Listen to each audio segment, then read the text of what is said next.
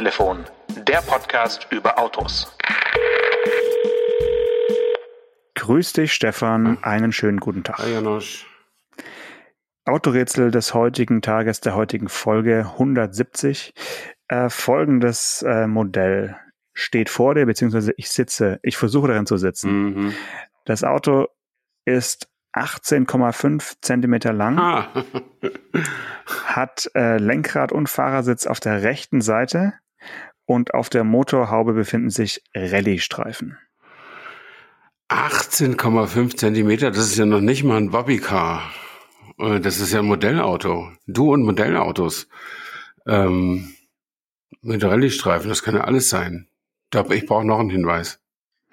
Es ist äh, vom Kultfaktor vergleichbar mit dem Auto, das du mir zum äh, Geburtstag geschenkt hast. Also ähnlich wie ein Fiat 500. Hm, Rallye-Streifen. Ein Mini? Jawohl, Hey. es ist ein Mini, der neu aufgelegt wurde von äh, Playmobil für 69,99 Euro jetzt zu haben, inklusive einem ähm, Verkehrspolizisten, einem Bobby und ähm, zwei im, ja, ich würde sagen, in den 60er Jahre Dress gekleideten Menschen, die da drin sitzen in dem Auto und ein Dalmatiner auf der Rückbank. Und du sagst mir jetzt hoffentlich, dass du das für deinen Sohn gekauft hast. Nee, überhaupt nicht. Ich habe ich hab lediglich gesehen, dass äh, die Pressemitteilung rumgeschickt Ach wurde so. und ähm, das Auto sieht wirklich dem, äh, dem Original relativ ähnlich. Ja. Das finde ich lobenswert, weil es gibt ja dann in diesem Spielzeugbereich durchaus mal Autos, die nur, wenn man auch liest, was auf der Ver- Verpackung steht, man das Auto zuordnen Ja, wobei Playmobil ja sich den Luxus erlaubt, die Autos in Gänze zu produzieren und nicht als Bausatz äh, rauszugeben, ne? Ja, aber auch da geht's manchmal schief. Hm, Ach so, okay. Ja, du hattest ja bemängelt, dass der Fiat 500 aus Lego nicht ganz so rundlich ist wie das Original. Ähm, aber ja, so ist das bei runden Formen. Äh, die sind stärker bei, bei Land Rover als bei VW Käfer und ähnlichen Autos. Das Ja, ist so bei ja. Aber ich, ich muss äh, ein kleines Zwischenupdate geben. Ich habe die Verpackung noch nicht aufgemacht, Ah. weil ähm, das muss dann irgendwie in einem Rutsch gehen und das äh, ja, da also braucht man ein bisschen es- Muße. Da warte ich noch Vor drauf. allen Dingen, wenn ja. Kleinkinder im Haus sind und die kleinen Teile Ja, da irgendwo eben. auf dem Tisch rumliegen. Das ist Ja, genau. ja, schön. Ähm, aber ich glaube, ich fange jetzt auch nicht an, Playmobil-Autos zu sammeln, deswegen Nee. ähm, war das nur so als, äh, als kleine hey, Anekdote zum Start. Ich möchte es nur mal zu Protokoll geben. Ich habe mal ein Auto Ja. erraten. Das passiert ja nicht so oft. Warte kurz. Genau. Jawohl. Du Stefan Raab für Arme, du. Ja, genau. So, also weiter geht's zum Programm. Äh, wir sind noch völlig nass geschwitzt äh, von der äh, heute über die Bildschirme flimmernden äh, Weltpremiere eines Modells aus ähm, äh, Mlada Boleslav tatsächlich. Denn ähm, Skoda ist ja momentan der einzige Konzern, die einzige Marke im VW-Konzern, die MEB-Plattform-Autos außerhalb von äh, Deutschland bauen darf. Und ähm, da gab's heute die Weltpremiere. Wir nehmen heute an einem Montagabend Mhm. auf des äh, eines SUV-Coupés mit Elektroantrieb, das Enyaq Coupé. Mm, IV, um nicht zu vergessen. Ja, das IV lasse ich mit Absicht weg. das Also, nervt mich. intravenös, oder wie, wie heißt das? Mm, Genau. Was heißt eigentlich IV? Siehst du? Ja. Mhm. Ich, wenn du es nicht weißt, ich, ich weiß, es hat bestimmt irgendeine Verbindung. IV, sagen sie. Ähm, irgendwie Intelligent Vehicle. Intelligent Vehicle, ja. Ja, also es ist irgendwas Elektromäßiges und Ja. ähm, da sie auch ihre äh, Plug-in-Hybride teilweise so nennen und das, ja, Mhm. das ist so ähnlich, so, so ein Zusatzdings äh, wie äh, Blue, äh, wie hieß es? Blue Motion Ja, bei VW zum Beispiel oder äh, Blue Tech bei äh, Daimler, Mercedes. Okay. Also diese ganzen Anhängsel kann man, Ja. glaube ich, weglassen, wenn man weiß, dass es den Enyaq sowieso nur als Elektroauto geht. Mhm. Braucht man, äh, gibt, braucht man, glaube ich, Ja. diese, dieses Ja. Und Anhängsel. man hat ja in, diesem, in dieser Weltpremiere ähm, auch nichts darüber erfahren. Also das will ich so nicht sagen. Ich habe tatsächlich Kann man schon so Die- sagen. Wir können ehrlich also sein hier. Skoda hatte, um, um, um es unseren Hörern zu sagen, Skoda hat, weil ja immer noch keine richtig großen äh, Veranstaltungen gemacht werden, hat eine virtuelle Weltpremiere gemacht und der, das zentrale Element war ein Film oder zwei äh, Filme und die ge- gesamte äh, Videopräsentation ging 24 Minuten und ich habe davon zwei Drittel gesehen, wo also zwei Filme gezeigt wurden, einmal über den Enyaq Coupé IV oder IV und dann über die RS-Variante dazu noch. Und beide Filme äh, waren echt gut gemacht. Also kannst du vielleicht noch was sagen als Filmexperte, aber ich fand es wirklich gut anzusehen. Aber am Ende hatte man nach minutenlangem Videostudium nichts weiter erfahren, als dass es dieses Auto gibt, wie es heißt und wie es aussieht. Ähm, kein einziges Detail. Äh, es wurde, glaube ich, am Rande erwähnt, dass das Elektro elektrisch fährt. Äh, nun gut, nun ist ja der Ivy nicht Coupé, nee, Quatsch, der Enyaq nicht Coupé schon auf dem Markt, aber äh, trotzdem weiß ja das nicht jeder. Also insofern, äh, das wurde aber quasi als bekannt vorausgesetzt, dass das ein Elektroauto ist. Ähm, und das finde find ich schon interessant, vor allen Dingen, wenn man wie du und ich schon länger äh, auf diesem Markt der Pressepräsentation unterwegs ist. Also früher waren das quasi Technikseminare und heute ist es ja, wie nennst du das? Schau und Gaukel oder wie kann man das nennen? Ja, es war definitiv einfach keine wirkliche Pressekonferenz. Ja. Es, es lief ja auch äh, irgendwie über das Skoda Storyboard, wie das so heißt, mhm. dort bei denen, also so eine Art Influencer-Plattform, äh, auf die sich auch Journalisten verirren dürfen, so will ich es mal bezeichnen. Mhm. Und tatsächlich war der Pressechef äh, Gastgeber dieser, ja. dieser Sendung. Das war auch schon das Einzige. Alles andere war ja wirklich für ja, ich will schon fast sagen, für jedermann. Und er hat ja auch teilweise einen mit liebe Skoda-Fans angesprochen, wo ich dachte, hups, äh, Stimmt. wie kommt jetzt dazu? Ja, ja, genau. Sag mal, und was ist denn in den, ich will ja den, den, den Menschen da bei Skoda kein, nicht Unrecht tun, äh, was mhm. ist denn in den verbleibenden neun Minuten noch passiert, nachdem, äh, und die hätte ich auch gesehen, wenn dann nicht unser Aufnahmetermin ran, herangerückt wäre. Was, äh, gab es da noch technische Informationen oder so zu dem Auto? Äh, da wurden äh, noch zwei, drei äh, weitere geheime Studien gezeigt, mhm. über die ich noch nicht sprechen darf. Und ähm, das kam noch das ähm, äh, Prager Staatsballett. Ähm, da war noch richtig was los. Feuerwerk gab's noch und äh, Musik. Also da war, da, da haben sie richtig was geboten, Stefan. Da hast du einiges verpasst. Ja, aber jetzt mal ernsthaft. Haben, haben Sie noch irgendwie ja. erzählt, wie viel, wie viel Reichweite das Auto hat oder, ja, oder so Sachen? Ja, ja, natürlich. Ja. Also es war, es wurde etwas nüchterner, sag ich mal. Mhm. Ähm, man, man ging in, in einen anderen Raum und dort äh, versammeln sich dann die äh, Protagonisten, die auch schon unterwegs aufgetaucht waren, also der äh, Techniker, der äh, Geschäftsführer ja. äh, und der äh, Designer. Und die durften dann jeder nochmal so ein oder zwei Sätze ungefähr sagen, gefühlt. Mhm. Und ähm, was mich eigentlich am meisten verwirrt hat, war diese Konzentration auf das RS-Modell, was ja wirklich gewinnungsbedürftig ist. Ich meine, es ist das erste Skoda RS-Modell, dass es nur batterieelektrisch gibt. Mhm. Also das ist äh, schon was Neues. Aber dass man das dann zusammen zeigt und dann so auf dieses Top-Modell abstellt, fand ich etwas befremdlich, ehrlich gesagt. Und die wichtigste Info war, dass in den ersten Monaten, ich glaube sogar im ersten halben Jahr, wird es ausschließlich den RS äh, geben. Okay, das okay. kann verschiedene Gründe haben. Sie haben es natürlich positiv formuliert, dass es äh, der Exklusivität der RS-Kunden geschuldet ist und ähm, dass die jetzt den Vortritt haben. Aber Stichwort Chipmangel genau. und äh, andere Dinge, mhm. äh, könnte ich mir auch vorstellen, dass man einfach sagt, jetzt äh, die wenigen, die wir bauen können, die machen wir mal richtig volle Hütte und hauen die erstmal raus. Teuer verkaufen, und genau. ähm, dann, wenn wir die Menge etwas erhöhen können, dann kommen mhm. dann auch die mhm. normalen, in Anführungszeichen, Enyaq-Coupés ja. dazu. Also ähm, was hat man erfahren? Ähm, was entscheidet, äh, unterscheidet denn den RS vom normalen so leistungsmäßig? Hat man das erfahren? Naja, leistungsmäßig nicht so richtig viel, würde ich sagen. Äh, achso, RS meinst ja. du jetzt? Ja, ja gut, der hat tatsächlich äh, 220 kW oder wie wir sagen 300 PS mhm. äh, Leistung und ähm, den gibt's natürlich nur mit dem großen Akku, wenn ich es richtig verstanden habe. Ähm, überhaupt gibt's beim Enyaq Coupé nur die beiden ähm, Akkugrößen 60 und 80. Mhm. Also der 50er, den es beim äh, Steilheck Enyaq gibt, den äh, wird, der wird fürs Coupé nicht angeboten. Mhm. Ja, und sie haben keine konkreten Preise genannt bisher. Ich habe dann so ein bisschen nachtelefoniert äh, bei Skoda Deutschland, bei den Ansprechpartnern und habe zumindest herausgefunden, dass ähm, ja es so bei 55 bis 60.000 Euro äh, losgehen wird für das RS-Modell. Ja, ja, okay. Ähm, da kann man sich dann selber ausrechnen, dass der Nicht-RS bei irgendwie knapp 50.000 stehen wird. Ja, das heißt, es gibt so einen Coupé-Aufschlag von ja, so schätze ich mal so zwischen 8.000 und 9.000 Euro im Vergleich zum bisherigen ENIAC. Also überschaubar, aber ähnlich wie beim, ähm, was haben wir da beim äh, Cayenne Coupé mhm. äh, ist eben so, dass das Coupé natürlich teurer ist, obwohl es eigentlich weniger bietet als äh, das Ja, aber ist es so viel teurer? Also wenn du die äh, tatsächlich, wenn du die 60 kW oder 80 kW Varianten nebeneinander stellst, nee, ach, äh, nicht kW, sondern Kilowattstunden Varianten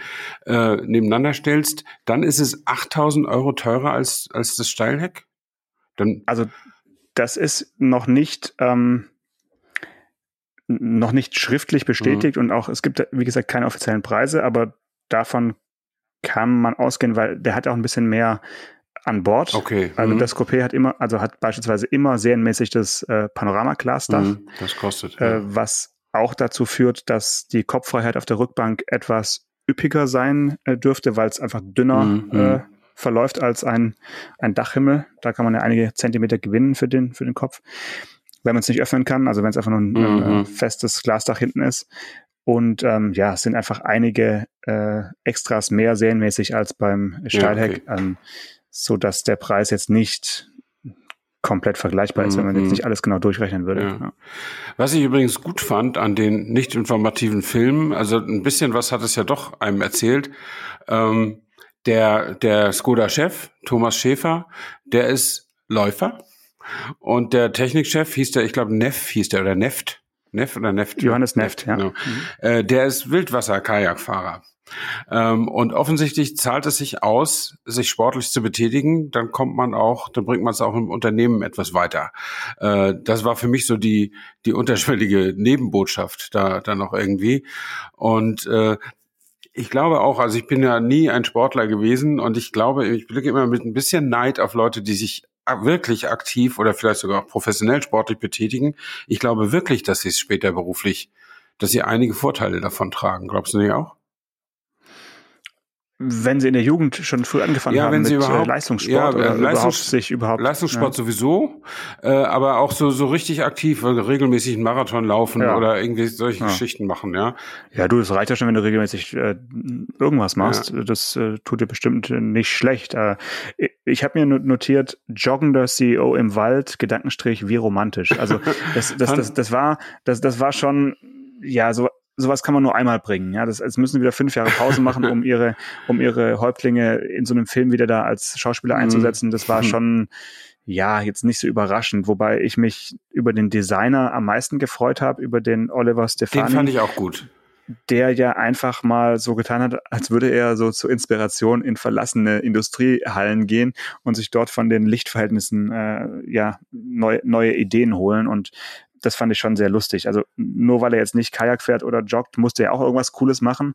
Und so als Hobby ähm, Lost Places zu besuchen, fand ich sehr überzeugend. Okay, äh, das hast du nicht geglaubt? Also es könnte doch sein, ich meine, das machen viele. Ich kenne ein, zwei Leute persönlich, die das machen. Und zwar beide ohne Kamera. Einfach Auch Designer? Nee, das, das, nee, das sind jetzt keine Designer. Aber es gibt, also es gibt ja in der Fotoszene enorm viele Leute, die Lost Places besuchen. Ja, klar. Und es, ich kenne zwei Leute, die aktiv zur Entspannung Lost Places besuchen, ohne, ohne sie okay. zu fotografieren.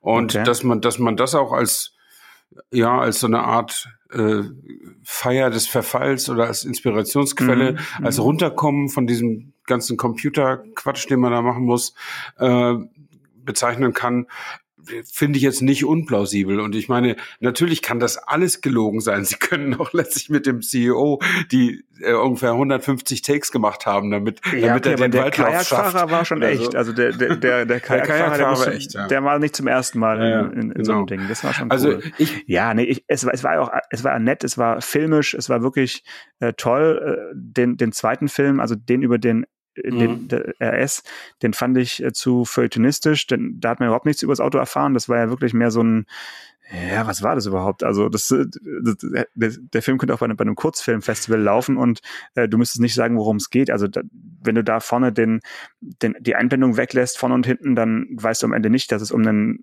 Elektroauto mhm. gehen soll. Also das war ja wirklich Wahnsinn. Ähm, äh, hat mich jetzt ein bisschen gestört, die beiden Filme so direkt nacheinander zu sehen, weil sie sich so ein bisschen gegenseitig kannibalisiert haben, würde ich mal sagen. Ähm, aber die Gesamtidee, dass du äh, in einem Kino ähm, dieses, dieses Ding da spielen lässt ja und dann dich da quasi hinsetzt und einen Film auf der Leinwand anschaust, der dann bei den äh, Journalisten oder Influencern oder wer auch immer das angeschaut hat, dann auf den Laptops läuft. Das war schon ein, ein sehr lustiges Setting, was natürlich komplett gekünstelt war. Aber ich muss dazu sagen, Skoda hat äh, letzte Woche, also am Donnerstag, hier ein Paket ins Büro geschickt, in dem äh, Popcorn war und so ein Popcornbecher, mit dem auch am Anfang da der, der Jens Kattemann, der, der Host, rumgelaufen ist. Also man konnte schon so ein bisschen äh, mit allen Sinnen an der Sache teilnehmen. Das war schon cool gemacht. Okay. Das war eine Kleinigkeit, aber es hat funktioniert. Ja. Ich mochte ja äh, das Gespräch, das geskriptete Gespräch zwischen dem Pressechef, dem CEO und der tschechischen Schauspielerin, die da in dem Film ja, auch mitspielte. ich mochte das deshalb, weil ich fand, es gab zwei zwei Momente, die nicht geskriptet sein konnten und trotzdem in der Endfassung geblieben sind. Äh, zum einen äh, wurden natürlich Höflichkeiten ausgetauscht nach dem Film. Der CEO lobte die, mhm. die Schauspielerin, die Schauspielerin lobte das Auto und das ging so hin und her. Und da sagte der CEO, ja, aber Sie verkörpern auch perfekt die ganze Leidenschaft, die in diesem Auto steht, äh, Auto steckt. Und, und dann mhm. sagte sie, ja, aber es ist, ich bin ja nicht ich, es ist ja das Auto. Und dann, dann sagte er so, ja, ja. so, so in dem Ton, also, ja, ja. Und dann sagte der Pressechef so, und jetzt habe ich noch eine Überraschung. Und dann sagte sie ganz spontan, A Car? Nein, er hatte nur diesen anderen Film, über den ist. Ja, und das ja, fand ich irgendwie ja. cool, dass sie das nicht rausgeschnitten haben. Das, das hat, mir, hat, mir, irgendwie gut gefallen. Es war, es war ein sehr ehrlicher Moment, wo einfach die Schauspielerin auch dachte, zusätzlich zu ihrem äh, sehr hohen Honorar kriegt sie jetzt noch ein Auto. Ja, genau. genau. Also das, so kam das so rüber. Und äh, ich weiß nicht, ob Ihnen das selber aufgefallen ist. Manchmal wird man ja auch betriebsblind bei dem ganzen Vorbereiten und Perfektionieren von solchen Sachen. Und insofern fand ich das ein, ein, ein Moment, der ist die Mühe wert gemacht hat, sich diese Sachen anzugucken. Ähm, an, ansonsten ja, der äh, was toll war in diesem zweiten Film, dass ja der Skoda 130 RS eine tragende Rolle spielte, der ja die Hauptdarstellerin ja, durch ihr ja. ganzes Leben begleitete. Und ja. ich habe eine aktive Erinnerung an mit dem Skoda 130 RS. Mit dem Ding habe ich mal an an der Rallye äh, Mainz Monte Carlo oder so heißt die äh, teilgenommen. Vier Tage und ich war der Navigator, also der Beifahrer. Ähm, und ihr, wart fünf Tage nee, unterwegs? Nee, nee. äh, ich hatte nur einen recht kompetenten und entsprechend ehrgeizigen Fahrer, ah, okay. den Chefredakteur von der Zeitschrift Oldtimer Markt.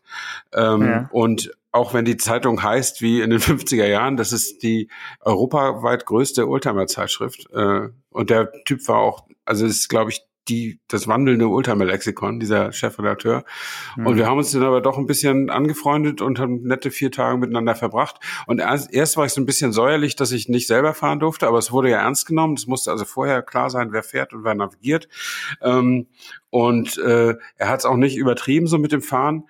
Was aber toll war bei dem Auto, ähm, und ich habe es nicht, auch nicht übertrieben mit der Akkuratesse beim Navigieren und beim vor allen Dingen bei diesen Lichtschranken, aber er war noch, auch nicht zu sauer, dass, es, dass wir nicht so super erfolgreich waren. Aber was toll war an dem Auto, dieser Skoda 130 RS, das ist so, ist vielleicht ein bisschen zu hoch gegriffen, das ist so die Alpine des Ostens, so denke ich. Mhm, Weil, so kann man sagen. Das war ja. nicht viel Motor drin, aber leicht. Und irgendwie cooles, coole Optik und tolles Konzept mhm. und so weiter.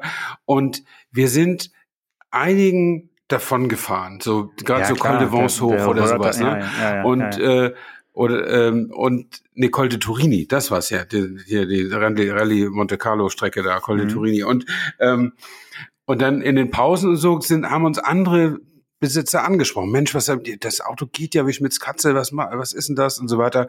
Naja, hinterher habe ich dann nochmal gefragt und die haben es natürlich, dieses Auto ist aufbereitet bei Skoda und da haben sie wahrscheinlich irgendwie doch mal 20 PS noch mehr reingetan oder so. Ne? Aber das, äh, das ist einfach ein richtig guter Wagen. Also der, also ohne, dass ich selbst wirklich am Steuer saß, man merkte einfach, wie leichtfüßig dieses Auto geht.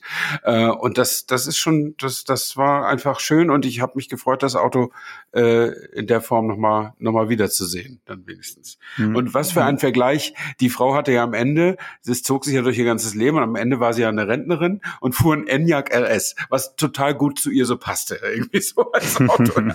und, und sie war so eine, sie war so eine, sie war so Studentin und Prager Frühling und da begleitete sie immer der, der 130 RS durch ihr Leben. Und und am Ende hat sie dieses Riesenschlachtschiff, ja. Zack, ich meine, wenn du, wenn du heute ein Fiat 500 gegen einen Original Fiat 500 stellst, denkst du auch, du fährst ein SUV. Und wenn du aber ein richtiges SUV gegen so einen kleinen Kompaktdings aus den 60er Jahren stellst, dann, das ist überhaupt nicht mehr, also die haben beide vier Räder und zwei Scheinwerfer, aber sonst haben die keine Gemeinsamkeiten. Ne? Mhm. Also, irre, ist wirklich irre, wie ja. riesig diese Autos sind. Ne? Und da weiß ich gar nicht, ob sie mit dieser Referenz oder Reminiszenz, ob sie sich damit wirklich einen Gefallen getan haben. Ja, ich weiß nicht, ob man es nachschauen kann. Falls ja, äh, stellen wir den Link auf jeden Fall nochmal hier in die sogenannten Show Notes. In die Show Notes, genau. In die, in die, manche Podcast-Hosts Hosts sagen auch in die Folgenotizen und ich habe mich die Anf anfangs, Folgenbeschreibung. Ja, Folgenbeschreibung. anfangs immer gefragt, was sie damit meinen, aber Show Notes, ja. Mhm. Das, was mhm. unter dem Text steht. genau. Ähm, wenn wir noch kurz bei äh, Skoda sind, es ist ja eine Marke, die, äh, ja, die ich schon mit äh, besonderem äh, Fokus beobachte und ich bin ja auch selber mal eine Zeit lang ein äh, Fabia Kombi gefahren, voller Überzeugung und ähm, die haben letztes Jahr tatsächlich weltweit äh, mehr als 800.000 Fahrzeuge verkauft. Das ist, ja. oder gebaut, sagen wir mal so. Ja. Verkauft weiß ich nicht, aber gebaut auf jeden ja. Fall. Und das ist ja schon ähm, ja nicht nicht wenig, ja. Das ist das ist wahnsinnig viel, ja. Die sind äh, die sind extrem erfolgreich über diese 30 Jahre, die sie bei VW unter den Fittichen sind. Und trotzdem habe ich so ein bisschen das Gefühl, dass sie auch so immer noch irgendwie so ein bisschen eigenständig rüberkommen. Ähm, also das ist natürlich erstens ganz viel VW-Technik drin oder Konzerntechnik drin, aber sie haben sich ihr eigenes Design irgendwie behalten. Sie haben sich irgendwie ihr eigenes äh, Flair oder ihr eigenes Image erhalten, obwohl die Führungsriege immer komplett deutsch ist. Also mhm. ich weiß nicht, ob da schon jemals ein Tscheche in Vorstandsposition gekommen ist. Ähm, da, da arbeiten viele Tschechen als Ingenieure, als leitende Ingenieure auch und so weiter, aber ich glaube, der Vorstand will mich jetzt da nicht festlegen, aber Vorstandsebene ist, glaube ich, immer deutsch. Und äh, da weiß ich nicht, ich weiß es zum Beispiel bei Jaguar Land Rover, es sind nicht alle Engländer damit immer so zufrieden gewesen, dass so viele Deutsche da rumturnen. Ähm, und ähm, sie haben die dann aber akzeptiert und so weiter, Zähne knirschen, aber sie würden mhm. vielleicht auch gerne noch mehr englische Führungskräfte irgendwie sehen. Und ich kann mir irgendwie vorstellen, dass es den stolzen Tschechen auch so geht, zumal sich ja natürlich mit Volkswagens Hilfe, aber die Marke hat sich ja etabliert und in manchen Fällen ist sie ja sogar führend, wie ich finde. Also das, hm. äh, äh, das fällt mir immer, immer wieder auf. Und ich meine, in 30 Jahren muss doch auch mal irgendein tschechischer Ingenieur so, so weit gekommen sein, dass er sich da ganz nach oben kämpfen hm. könnte, mhm. oder? Müssen wir mal mitnehmen äh, als äh, Rechercheauftrag, ob das dazu schon kam. Also die Designer kamen natürlich aus unterschiedlichen ja. Gegenden. Also unter anderem war ja auch ein Slowake dort, ja, genau. was auch ganz lustig ist. Äh, ja, aber knapp daneben, ja. genau, genau, knapp daneben. Ähm, aber äh, ja, vielleicht noch entscheidend auch, dass über die Hälfte von diesen 800.000 Autos ja am äh, Stammwerk in ähm, Lada Boleslav äh, gebaut wurden und ja, damit ist äh, das wirklich ein, riesiger Autostandort, ja, muss man so ja, sehen. Ne? Absolut. Ne? Wahnsinn. Äh, und was ich interessant finde, ist, dass immer noch der Octavia das meistverkaufte oder meistgebaute ja, äh, Modell ist, und zwar mit einigem Abstand. 172.000 gegenüber 111.000 dann vom Kamik, das ist dann die Nummer zwei offensichtlich. Äh, mhm. Trotz des SUV-Booms, den ja auch Skoda an, anfeuert, die haben ja zehn Modelle, davon die Hälfte SUVs. Ähm, ist das, äh, ist der Octavia äh, irgendwie nicht tot zu kriegen. Noch läuft ja? er gut. Ja, ja. Und äh, ganz anders als der Golf, wie wir das, das Gefühl haben, oder? Ja, ja, das wird vielleicht noch ein bisschen länger dauern, also weil einfach der Octavia in den ähm, mittel- und Sü äh, mittel- und osteuropäischen Ländern ja einfach auch so als äh, ja Limousine noch gut läuft, bei uns ja eigentlich eher als Kombi, wenn überhaupt in Deutschland. Also ich glaube, das wird sich ein bisschen verzögern, bis es da äh, ja sich auch das Blatt wendet und ähm, da andere Autos dann äh, auf der Nummer eins mhm, stehen. Mhm. Also ja. Aber ich spreche ja. vom Golf, weil du mir so eine schöne Statistik geschickt hast die letzte Woche. Ja gut, Golf haben wir, haben wir neu schon gesagt, äh, noch sind es mehr als vom ID3, aber äh, nicht mehr lang. Ne? Ja, der liegt jetzt also für 2021 liegt der Golf, ich weiß nicht ob erstmals, aber unter 100.000 Gesamtzulassung in Deutschland. Ähm, und du hast mir so eine schöne Statistik äh, geschickt, die du von Automotor und Sport hast, die die wiederum haben von Nee, das haben sie sich selber aus, äh, aus irgendwelchen ja, Statistiken vom KWA oder so. Genau. Aber mhm. Ehre wem Ehre gebührt, die haben das zusammengetragen. Ähm, und wenn man jetzt unsere Hörer mal raten lassen würde, wie viele Privatpersonen sich in Deutschland im letzten Jahr wohl einen Golf gekauft haben. Also wirklich so, wo Hans-Jürgen zu Charlotte sagt, du Schatz, wir brauchen ein neues Auto, jetzt gehen wir mal zum VW-Händler und holen uns den neuen Golf. Das waren 23.638 Personen. Äh, das ja, ist, reicht nur für Platz zwei. Und das zwei. reicht immerhin für Platz zwei. Ähm, wir enthüllen gleich, wer auf Platz eins liegt, bei den privat zugelassenen neuen Autos. Ähm, aber das ist wirklich irre. Der VW Golf hat einen Privatzulassungsanteil von knapp über 25 Prozent. Also drei Viertel aller neuen Golf werden von irgendwelchen Firmen gekauft. Hm. Das ist, äh, das ist wirklich bemerkenswert. Aber ich meine, als VW wäre es mir egal, wenn man Auto, Autos kauft, aber man sagt ja immer, dass wir Journalisten pflegen hier eine verkürzte Sprache und sagen immer, es werden im Jahr ungefähr in Deutschland drei Millionen Autos nur zugelassen. Und damit ist immer so impliziert, dass drei Millionen Leute losgehen und sagen, du, ich kaufe mir jetzt ein neues Auto. So ist es ja aber gar nicht. Das mhm. liegt, glaube ich, der Privatkundenanteil liegt unter eine Million, äh, wenn ich das richtig weiß. Also äh, bei den Zahlen, die man jetzt hier ja, sieht, äh, deutlich. Ja. ja. Und um ja, um mal die die die Nummer eins äh, der Privatzulassung zu, zu enthüllen: 24.930 Mal privat gekauft und neu zugelassen wurde im letzten Jahr der Tesla Model 3. Tata, mhm.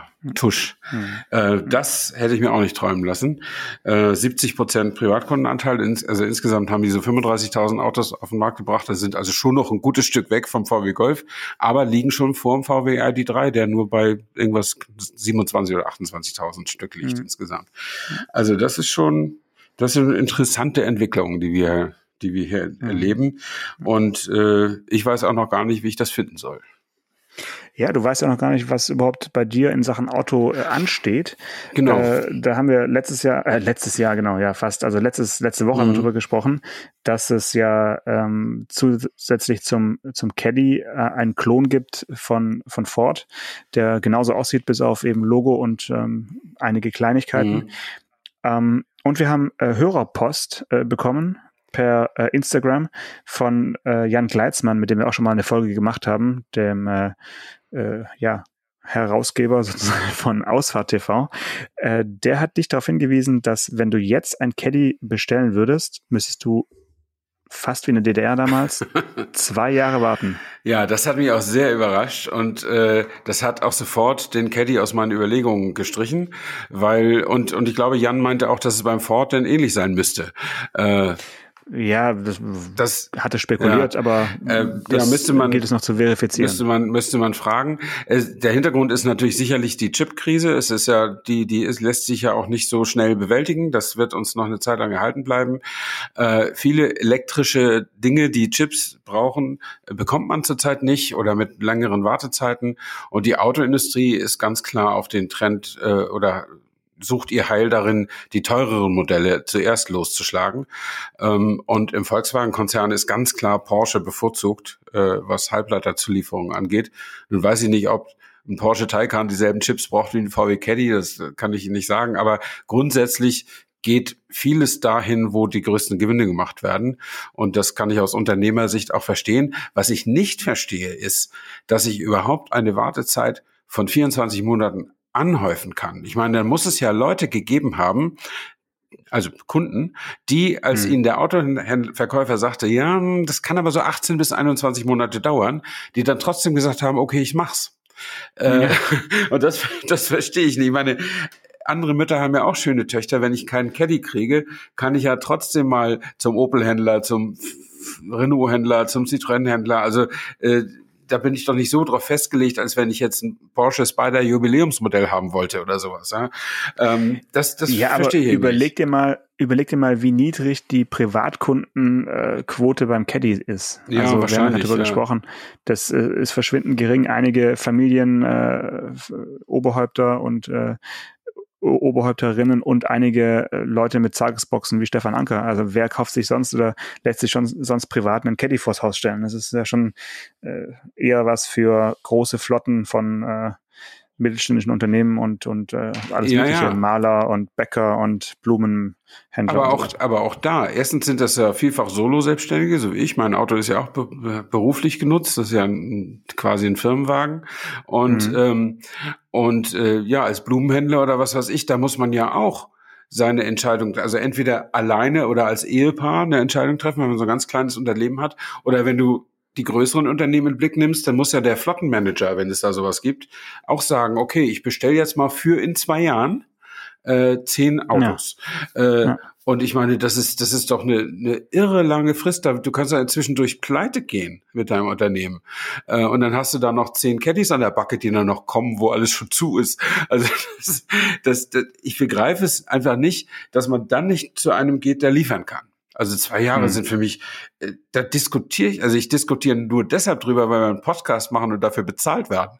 Aber ansonsten. Sehr gut, sehr gut. ansonsten ist, muss ich doch da gar nicht lange überlegen. Ich kann doch nicht zwei Jahre auf ein Auto warten. Hallo. Ja, ja, ja, nee, absolut. Ja, dann heißt es halt für dich äh, doch was anderes suchen. Ja. Äh, wir werden, wir werden dranbleiben. Also ich bleibe auf jeden Fall am Ball, weil ich finde es höchst spannend, was es wird, weil wer hätte gedacht, also ich zumindest nicht, dass es nach dem C5-Kombi äh, ein Berlingo wird. Und deswegen bin ich schon gespannt, was für eine Möhre du als nächstes äh, schießt. Also da, ja, da will ich auf jeden Fall immer ganz, ganz frisch informiert werden. Ja, alles klar. Nächste Woche dann weitere Details. Ja, und äh, an dieser Stelle sei noch kurz gesagt, äh, wir werden demnächst nochmal über Elektroautos sprechen, auf jeden Fall, und auch äh, ja über die äh, Vor- und Nachteile und wie sie sich im Alltag so bewegen. Wir haben es ja schon äh, dieses mhm. Jahr ein bisschen versucht mit dem äh, chinesischen Produkt.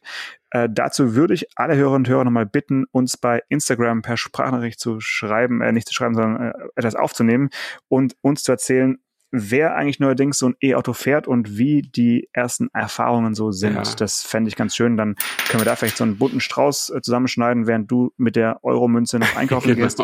Und dann hören wir uns nächste Woche wieder. Und äh, wenn ich das noch ergänzen darf, wenn noch jemand dabei ist, der auch ein iWise U5 schon in Besitz hat, das würde mich noch am meisten interessieren. Alles klar, Bernd Abel. Dann äh, willst du jemanden grüßen heute? Oder nee, das haben wir halt letzte so? Woche gemacht. Alles klar, ciao. Bye, bye. Autotelefon, der Podcast über Autos. Mit Stefan Anker und Paul Janosch Ersing.